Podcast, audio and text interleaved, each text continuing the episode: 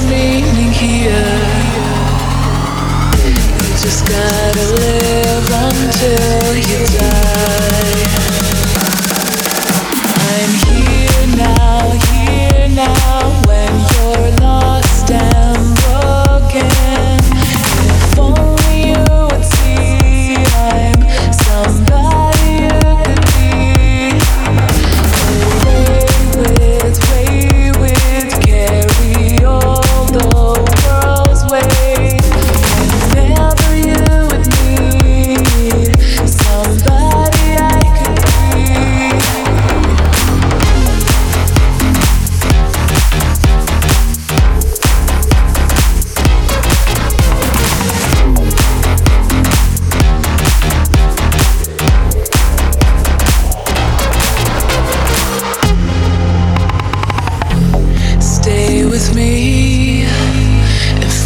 your meaning here.